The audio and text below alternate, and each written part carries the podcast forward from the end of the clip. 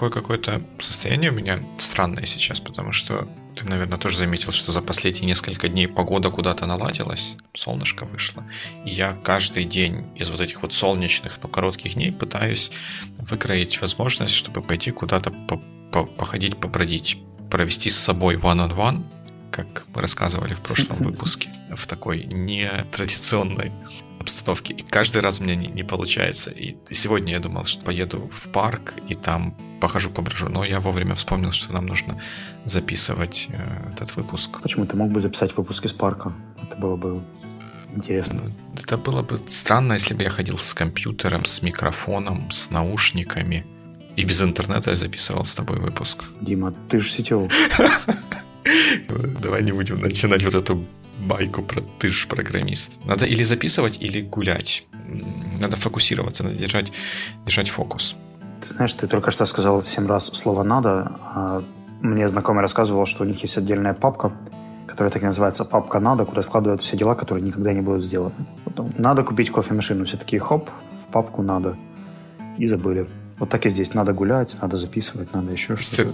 То есть ты намекаешь, что я так и не вырвусь куда-нибудь до того, как это более-менее хорошая солнечная погода сойдет на нет и нас накроет тучами и дождем. Я скорее говорю о том, что чтобы так не получилось, тебе имеет смысл проработать вокабуляр и использовать больше активных слов. Потому что когда ты говоришь про такое слово, как «надо», оно мало того, что обезличивает и снимает с тебя всякую ответственность за происходящее, еще и не несет в себе никаких действий. Мне просто страшно использовать вокабуляр.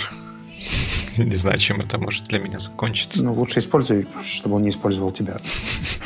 Это, кстати, была одна из тем на недавнем воркшопе, который мы проводили э, в Днепропетровске. Это был воркшоп по деловой переписке. И вот одна из тем была о том, как... Использовать вокабуляр. Правильно использовать active voice, в смысле активный залог, да, потому что очень часто мы обезличиваем сообщения, особенно когда нам хочется сбросить с себя какое-то чувство ответственности или вины, мы пишем, что там баги были найдены, да, или там отчет был отправлен тогда-то, вместо того, чтобы написать просто там команда нашла столько-то багов, или я отправил отчет. И вот эти пассивные штуки, они э, пассивный залог в предложениях, он очень обезличивает э, переписку и, собственно, не призывает никаким действиям ни человека, который пишет, ни человека, который читает. Все таки почитали, говорят, угу. дела делаются, работа работается. Все таки ясно. И пошли дальше. Вообще говоря, это одно из правил, которое применимо не только к e-mail, но и вообще к письму в широком смысле этого слова, потому что passive voice читается и воспринимается всегда намного хуже, чем active, active voice. Поэтому если вы перечитываете или письмо перед отправкой, или просто что-то, что вы написали и готовы сейчас опубликовать, перечитайте. Если вы видите passive voice, постарайтесь его поменять на active. Это на самом деле очень интересная штука, потому что так получается, что многие, кто выучили эти пассивные залоги, они считают, что ими нужно пользоваться, потому что они красивые и показывают уровень грамматики. А на самом деле они совершенно другой эффект оказывают на читателя, особенно если это native speaker, то это немножко удручающе бывает. Когда никто ни в чем не виноват. Все стали полосатыми, ни в чем не виноватыми. А расскажи-ка еще про вот этот воркшоп. Получается, я правильно понимаю, что вы про бизнес-коммуникейшн именно на английском именно в имейле там рассказывали? Да-да-да, он так и назывался Business Correspondence. И основные milestones, которые мы успели там пройти, это было, в принципе, всего два часа достаточно интерактивной работы. То есть там большинство этого времени ребята писали имейлы, а мы им делали по ним ревью. Э, но мы успели все-таки пройтись по структуре, по словарному запасу, который обычно используется, и useful vocabulary, и даже разобрали какие-то фейлы, которые часто используют украинские люди, которые пишут не украинским клиентам или субконтракторам или еще кому-то. Ты знаешь, мне очень понравился формат, потому что, в отличие от обычных интерактивных тренингов, когда все много обсуждают, здесь был именно такой узкий скилловый тренинг, когда ребята писали, писали, писали, а потом получали обратную связь, потому что написали им говорили, как писать еще лучше. Здорово, я посмотрел презентацию, которую вы использовали на тренинге, почти ничего не понял, потому что она, наверное, в лучших традициях презентации несет достаточно мало смысла без голосового сопровождения. Там, там была вот эта история, про которую мы в каком-то из предыдущих выпусков говорили про Dear John или что-то в таком духе. Да-да-да, как в двух словах сделать три ошибки. Подожди, какая третья ошибка? Там была запятая, dear не так, и John через HN. А what's wrong with John через... Ну, в смысле, там был, там был NH. Джон. В общем, писать, писать и писать, причем это, наверное, касается не только переписки. Вот я знаю, что тебе довольно часто приходится работать с тем, чтобы в письменной форме призывать людей что-то делать. А где ты этому учился и учился ли вообще? Нравится такое призывать в письменной форме э, чего-то делать. Ну, имейлы как такая вот форма, форма коммуникации и особенно бизнес-коммуникации, она, ну, как мне видится, она направлена на то, чтобы возбуждать какую-то ответную реакцию, вызывать какое-то действие на другом конце. Если мы пишем какое-то письмо или сообщение или что-то такое вот делаем просто для того, чтобы написать или там проинформировать, не ожидая какой-то конкретной реакции или какого-то действия на другом конце, то возникает вопрос, а зачем мы вообще это пишем, как, как мы узнаем, что этот email был прочитан или, или обработан. И мне в свое время повезло попасть, или вот думаю, это только вот это единственная штука, с которой мне повезло или нет, потому что, по-моему, мне повезло не только с этим, мне повезло еще и с тем, что вокруг меня были какие-то люди, которые, когда я начинал писать такие вот первые свои письма каким-то важным людям, которые мне помогали их писать и а, как-то направляли мою руку. Э, я еще был счастливым посетителем тоже воркшопа, который назывался э, Writing for Action, который проводил один мой дружественный стартап, и на который они меня пригласили в свое время, и я на этом воркшопе э, ну, достаточно много интересных вещей подчеркнул про то, как писать имейлы, как вообще писать и почему некоторые сложности, которые возникают в этом вопросе, возникают и как с ними бороться. А вот если бы ты выделил, например, две-три самые запоминающиеся вещи с воркшопа, что бы это было? Ну, главная вещь — это writing for action, она уже в названии скрыто, что мы должны писать, вернее, когда мы что-то пишем, мы должны это писать с тем, чтобы вызвать действие на другом конце. И для того, чтобы этого добиться, нужно написание письма начинать с конца. Вот человек дочитал до, до этого конца, вот он, вот, вот уже появляется у него моя подпись, thank you, Дима, или have a nice day, Дима. Что вот в этот момент должно быть у него в голове с точки зрения того, что делать? Закрыть этот email и идти читать следующий бессмысленный email, или что-то все-таки взять, взять и, и, и сделать. И вот, э, когда я пишу какое-то письмо, я первое определяю, что я напишу вот там вот в конце, что, что какой будет call to action, как он будет звучать, а все остальное письмо, оно как бы к этому call, call to action подводит. Методика подведения к этому call to action вот на этом воркшопе раскрывалась через такую вот интересную концепцию гейткиперов или привратников, которые потихонечку открывают двери к глубинам сознание того человека, который читает то, что мы написали.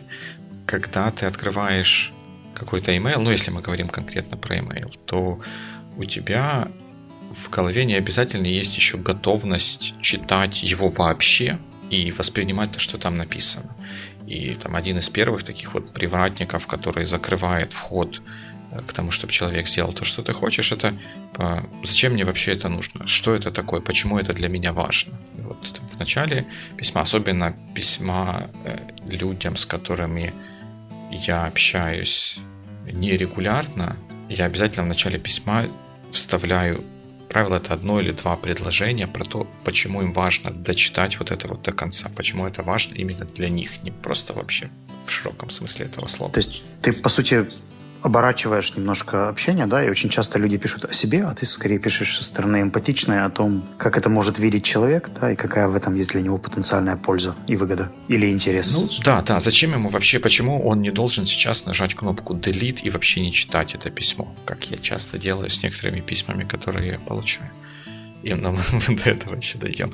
И вот таких вот привратников, которые открывают постепенно двери к тому, чтобы человек все-таки сделал что-то, то, что ты там пишешь, их есть несколько. Там, зачем, почему для меня это важно, почему именно я должен это сделать. Но это немножко зависит от того, что и чего именно мы хотим добиться от человека. Но я всегда, когда что-то пишу, строю себе вот такую вот какую-то конструкцию с конца. Вот что в конце концов должно быть, в каком состоянии должен находиться человек и что он должен был хотеть, в идеале хотеть сделать, когда он это прочитал, что может этому помешать и как, как дойти до довести его до нужной кондиции. Ясно. Это касается в основном имейлинга, да? То есть, если это, например, говорится о каких-нибудь социальных сетях или других writing for action штуках, то это, наверное, работает как-то по-другому? Или, в принципе, концепт тот же? В принципе, концепция, в принципе, такая же. Ну, оно, наверное, сложно сказать, как это применимо к таким каким-то коротким постам, в 140 символов Твиттера, вот эту вот всю конструкцию э, вложить иногда бывает, бывает сложно, и в социальных сетях мы, к сожалению, часто просто выражаем какие-то какие мнения без особых призывов к тому, чтобы что-то делать или о чем-то задумываться, хотя иногда это, это помогает. И, и с такой точки зрения посмотреть на эту ситуацию. Но я применяю это не только для имейлов, даже для блокпостов, для каких-то статей I definitely применяю это. My, pardon my French. Я обязательно применяю это, когда работаю над какими-то презентациями или выступлениями. Читатель или восприниматель информации от меня, он проходит через те же этапы, независимо от того, как эта информация к нему поступает. Он ее сам читает с экрана своего компьютера или телефона, или я ему в уши. Это говорю, ну, структуру я себе рисую примерно таким же образом, какие есть gatekeepers, через которые нужно пройти для того, чтобы вот call to action, который идет в конце, был максимально эффективным. Ты знаешь, я вот тебя слушал, и мне почему-то вспомнилось, что у тебя же какое-то время даже был весьма активный блог. Ну, этой весной я точно читал там достаточно регулярные какие-то посты. Скажи, ты там просто практиковался писать, или это были еще какие-то профессиональные штуки? Чтобы не забыть. Такой вопрос из серии. Вы уже прекратили пить коньяк по утрам? Вы уже прекратили писать свой блог? Ну, я вижу, что последний пост 24 мая 2016 года, что, в принципе, не так плохо, да? Потому что... На самом деле, я думаю, что у меня есть блог по, по двум соображениям. С одной стороны, чтобы не потерять какие-то мысли для самого себя, хотя сейчас они чаще не теряются в таком вот маленьком блокнотике, хотя мне кажется, что некоторые из них заслуживают того, чтобы они не терялись, в том числе и в блоге. А иногда бывают какие-то мысли идеи, которые хочется рассказать и донести. И пока я вот об этом говорю, я пытаюсь придумать себе оправдание, почему я этого не, не делал. Ну, давай мы не будем искать оправданий, а я скорее хотел спросить о другом, да, потому что когда ты пишешь на Фейсбуке, обычно всякие long-read э, посты не читаются. Я пробовал несколько раз писать более-менее аналитические очерки по разным тематикам, и Facebook это не то место, где их могут прочитать. Как правило, сайты для публикаций тоже весьма специфичны, а вот блог, мне кажется, как раз очень правильное место для того, чтобы проводить какую-то аналитику или писать более развернутые сообщения.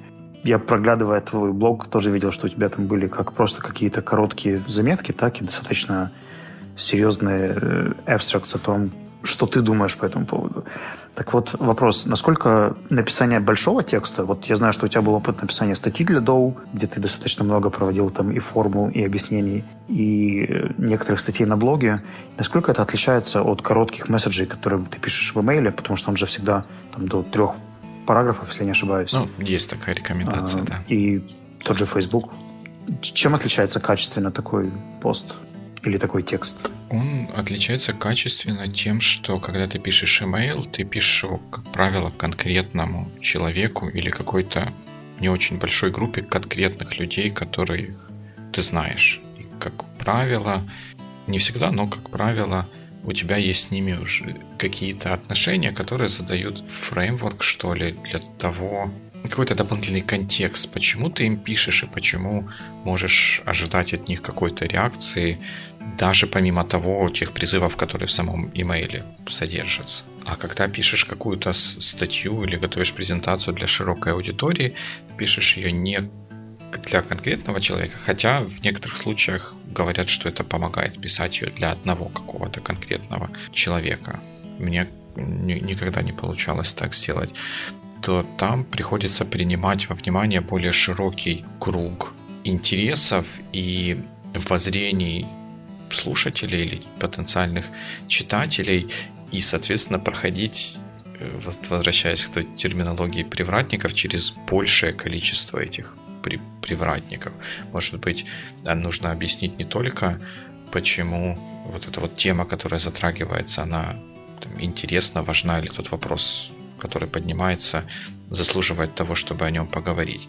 Э, в, так, в такой ситуации еще бывает нужно объяснить, почему нужно слушать именно меня, или мое мнение, или мой ответ на этот вопрос. И там структура немножко... В целом концепция плюс-минус такая же, но поскольку контекст и ситуация другая, то конкретное наполнение этой структуры получается другим. А вот из твоего опыта активного взаимодействия с э, комментаторами на Доу. Насколько твои ожидания, которые были при написании статьи, оправдались вот с тем фидбэком, который ты получил? Это как, как с конференциями, да, когда у тебя не очень большие ожидания, их сложно, сложно не оправдать. Но ну, я две, по-моему, две я статьи написал для DOU. Одна про то, почему айтишники или IT в таком виде, в котором оно у нас есть сейчас, ничего особо не спасет с экономической точки зрения, и follow-up к тому, к особенно выделившемуся комментарию, который ну, как бы пытался найти изъяны в моих, в моих рассуждениях, то вот эта вот первая статья, она такую достаточно бурную реакцию вызвала, что было, было приятно, но при этом количество комментариев тоже было достаточно ну, наверное, недостаточно просто, просто большим, но э, многие из этих комментариев, наверное, они не э, их авторы не, не имели в голове у себя вот этого вот фреймворка. Многие из них были такие, такими, на которые мне было неинтересно, что ли, отвечать. Там, там где хоть, хоть как-то пыталось обсуждаться то, о чем говорила в статье, формулы, выводы, рассуждения, какие-то вот такие вот вещи, там этого тоже было достаточно много. Оно всегда, оно было mixed bag, то есть там где-то было было по существу, где-то не по существу, но с этим костяком было интересно хоть как-то энгейджиться. А в некоторых ветках оно там очень быстро скатилось в то, что там депутаты какие-то или еще что-то там такое вот что, наверное, как-то где-то может быть связано э, с обсуждаемой темой, но то, во что вдаваться очень, э, не очень хотелось. Ты знаешь, не так давно мы обсуждали что-то подобное с тренером по критическому мышлению Игорем Сущенко, и он говорил о том, что это связано с тем, что люди очень часто перепрыгивают несколько уровней мышления. Вообще есть определенная иерархия, и если говорить о уровне оценки, он обычно находится на пятой ступеньке. То есть сначала нужно пройти уровень запоминания информации, потом ее понимания, потом ее применения, потом анализа, и только потом перейти к оценке. А, мне кажется, что очень часто мы не доходим даже до второй ступеньки, или, может, даже не помним, о чем говорим, но сразу выдаем свою оценку.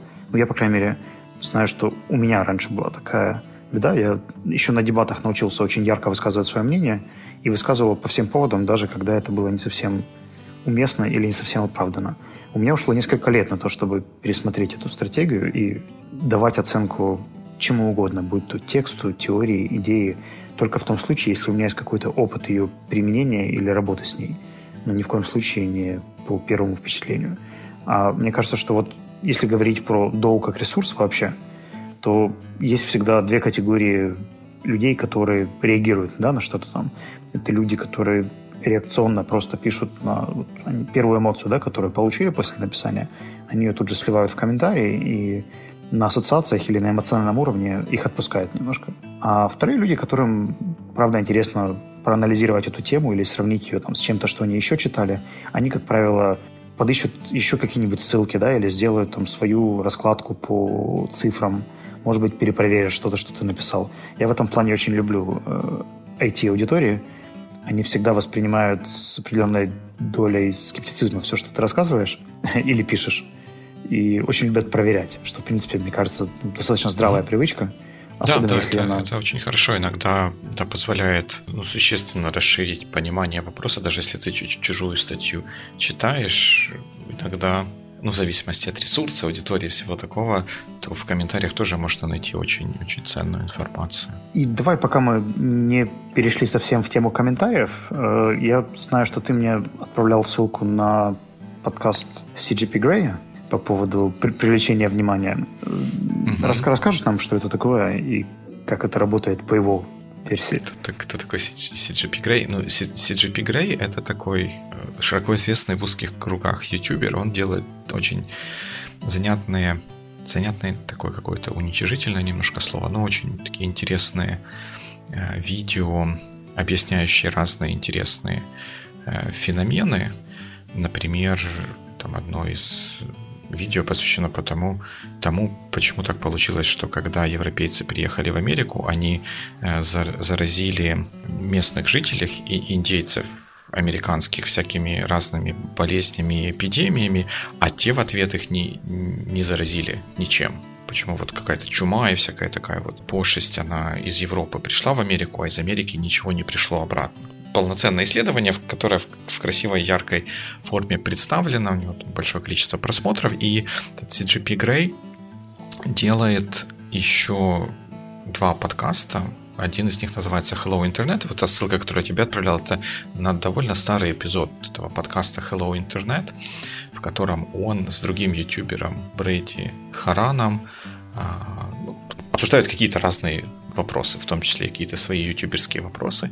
И один, в каком, вот в этом, в шестом, в шестом выпуске они затронули вопрос имейла, и Грей рассказывал про то, что он сам, поскольку такая достаточно публичная, э, видимая персона, получает очень много имейлов, и про то, как он с этими имейлами борется, как он их нещадно удаляет, и про то, как он сам иногда пишет имейлы незнакомым людям, которые являются специалистами в тех областях, в которых он проводит эти вот исследования перед тем, как сделать видео, и хочет получить от них ответ на какие-то свои вопросы, чтобы сделать это видео максимально качественным и построенным на фактической информации. И вот он рассказывает про то, что как, как сделать так, чтобы тот email, который вы отправляете, особенно вот в такой ситуации, когда его получает незнакомый человек, которого, с которым у вас еще нет Эм, каких-то отношений, какого-то предыдущего, предыдущей истории общения, как сделать так, чтобы он этот email прочитал, на него отреагировал и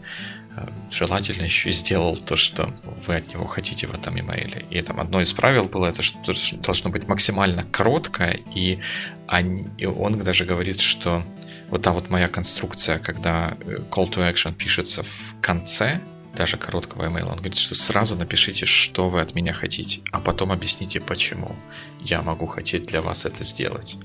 Ну, я думаю, что мы добавим в шоу-ноутс, да? Я сейчас всех, всех деталей не, не, не вспомню, но мы обязательно ссылочку поставим на этот эпизод, он хороший. Здорово. И ты знаешь, вот я еще, пока тебя слушал, вспомнил, что одна из отличительных таких характеристик имейлов в последнее время, которые вот я получаю, это какая-то такая шаблонность и серость, что я уже иногда даже прошу людей писать чуть развернутее и чуть-чуть красочнее. Может быть, использовать больше прилагательных, может быть, метафоры, может быть, примеров чуть больше. Потому что почему-то все считают, что все и так понятно, но я вот перечитывал последние имейлы, которые получал, и ты знаешь, как правило, мне из них ну, далеко не все понятно. И уж тем более, если там не выделено отдельно, чего от меня ожидается. То есть я получал несколько таких имейлов из серии «Что думаете?». Но я же не могу написать, правда, что я думаю по этому поводу. Там, скорее всего, ожидался какой-то другой экшен от меня. Но когда экшен point не прописан слово в слово, неважно где, в начале или в конце имейла, но у меня нет четкого представления, чего от меня ожидают, то мне иногда очень сложно правильно выбрать реакцию. Да? Хочется отправить в ответ смайлик или какой-нибудь sum up и сказать, давай, чувак, Отличная мысль. Мне понравилось. Нет, ну правда, а что еще может означать фраза «что, что, что вы считаете?» What do you think? Да, да, это такая вот беда такой вот коммуникация, мы часто забываем о том, что тот человек, который находится на другом конце провода, он может не знать всего того, что мы знаем о том, что происходит, и о том, почему важно что-то сделать, и что именно вообще нужно сделать. И он может быть не в, не в таком состоянии, в котором он готов поразмышлять или потратить какое-то время для того, чтобы понять, какой с его стороны будет наилучший ответ на, на это письмо. Ответ не, не в смысле reply, а вот какое-то действие. Mm-hmm. И этому человеку надо, надо помочь. Мы часто, часто об этом забываем. И я вот тут в, в таких ситуациях я очень часто привожу пример пешеходного перехода. Если взять дорогу относительно широкую и относительно ровную и длинную вдоль домов. И если посреди этой дороги нарисовать пешеходный переход и сказать, что вот правила такие, что нужно переходить по пешеходному переходу. Можно быть уверенным, что большое количество людей по пешеходному переходу переходить не будет. Они выйдут себя из дома, там налево-направо посмотрел и пошел без, без перехода. Это плохо, потому что рано или поздно это приведет к какой-то какой трагедии. Если вдоль дороги поставить забор, ну, не забор, а ограждение с одной стороны, с другой стороны, так что перейти можно только через этот переход, то людям сделать правильную вещь становится намного легче, чем сделать неправильную вещь. Ну, мало кто захочет перелазить через этот забор и потом бежать через эту дорогу. Такие люди будут, но их будет намного меньше. Мы создали ситуацию, в которой сделать правильную вещь легче, чем неправильную. И вот с имейлами и вот этими call, call to action мы должны, в принципе, делать то же самое для наших получателей. Мы же заинтересованы в том, чтобы они что-то сделали. Нам нужно сделать для них все возможное для того, чтобы им это было максимально легко и комфортно сделать там, сказать, что именно нужно сделать, к какому времени ожидается результат, и что это за результат, и что будет, если этого не произойдет. Ну, а как ты потом от этой метафоры возвращаешь? Отличнейший пример. Эм, мы предыдущий выпуск сегодня редактировали, вернее, его ночью отредактировал. Мы договаривались, что ты его послушаешь, прежде чем мы будем его публиковать. Я тебе сегодня утром его написал, что вот тут лежит новый выпуск. И я, конечно же, не написал, что обязательно послушай, скажи, мы его будем публиковать или будем дальше редактировать. И я не сказал, что, ну, если ты сегодня, напиши до какого-то времени, послушаешь, если у тебя не получится сегодня, давай его опубликуем уже так, так как есть, потому что мне кажется, что он хороший. Вот, вот я этого не, не, не написал, и мне кажется, может быть, поэтому я от тебя еще не получил никакого ответа. А может быть, потому что у тебя просто времени не было послушать.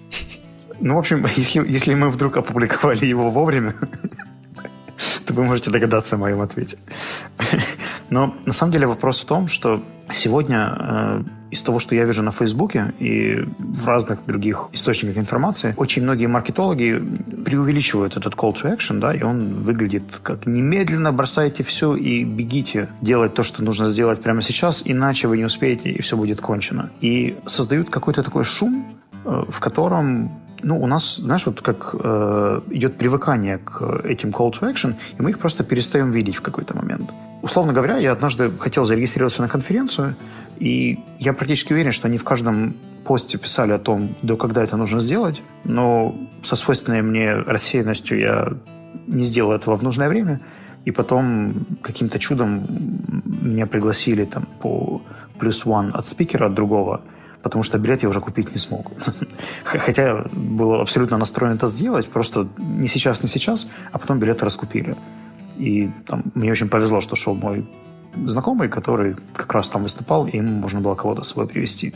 Так что я очень признателен ему и очень непризнателен маркетологам, которые используют call to actions в каждом посте, что, по сути, мы перестаем их слышать в какой-то момент. Ну вот в том виде, в котором они есть сейчас, да, на нас, по сути, в медиа уже практически кричит.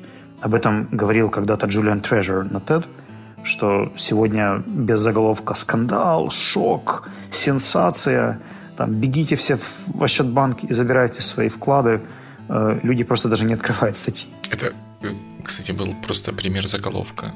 Не надо выключать нас и куда-то бежать. Э, но это было к тому, что вот из-за того, что очень многие стали использовать фрейм с э, активными призывами к действию, мне кажется, у нас возникло небольшое привыкание, они стали слишком для нас обыденными, и в последнее время меня к действиям побуждают очень интересные, странные вещи. Например, рекомендации других людей. Я раньше не так обращал на это внимание. Мне всегда казалось, что я, знаешь, как-то критично должен относиться к тому, что я покупаю или делаю. А сейчас я стал чаще спрашивать у Facebook друзей о том, куда пойти или что делать. Или когда я наталкиваюсь на чей-то положительный отзыв о заведении или компании или месте, и я знаю этого человека вживую, то мне намного больше хочется это делать или верить, чем если я увижу очень красивое письмо, которое не персонализировано для меня и не имеет никакой дополнительной, я бы сказал, trustful value, да? И мне кажется, что вот в будущем э, все призывы к действиям в любых письмах, они будут в основном основываться как раз к вот этому вот призыву довериться, поверить и, может быть, какую-то персонализацию. Я тебя хочу, наверное, расстроить. Здесь маркетологи придумали для этого даже название social proof.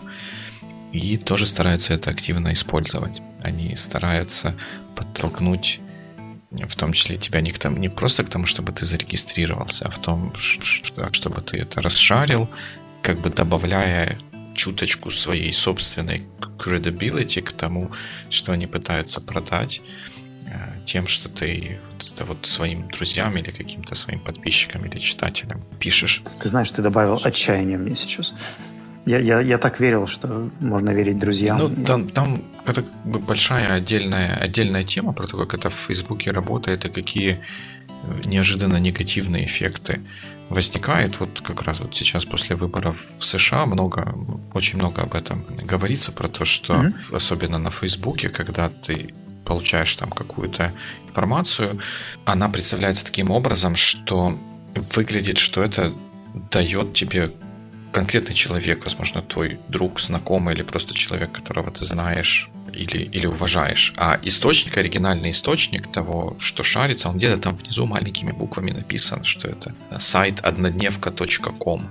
Угу. И это вызывает определенные проблемы и сложности. Но если говорить про бизнес-коммуникацию, то там мне кажется, таких проблем намного, намного меньше, потому что есть контекст, который определяет и задает определенную важность тем месседжам и тем call to action, которые ты помещаешь, и он точно так же ограничивает того человека, который тебе это шлет, чтобы он не слал сообщение а проголосуй за фотографию моего котика, чтобы я выиграл кружку или что-нибудь в таком духе. Ну, я думаю, что нам тогда имеет смысл поступить по примеру call to action и закончить наш подкаст призывом к действию. Я думаю, что этим действием может быть обсуждение того, что нас убеждает и что нас побуждает делать или предпринимать какие-то шаги. Что должен, должно быть в тексте, чтобы вы предприняли какое-то действие? Попытку, регистрацию, подписку и так далее. Я предлагаю написать об этом на сайте sonar.one под этим выпуском или же на нашей странице в Фейсбуке и устроить небольшую дискуссию. Это очень важно для нас, потому что мы получим фидбэк и сможем поделиться им в следующих выпусках. Точно. И а, мой, это твой call to action, а мой call to action подписывайтесь на нас в iTunes, под, можете на нас подписаться в YouTube и да, делитесь с нами тем, что вы думаете про то, что мы говорим, потому что, может, мы какую-то ахинею тут несем, а все стесняются нам об этом сказать. Перестаньте стесняться. Надеюсь, что это не так. В любом случае было приятно вас слышать, видеть. До новых встреч. И до новых встреч в эфире.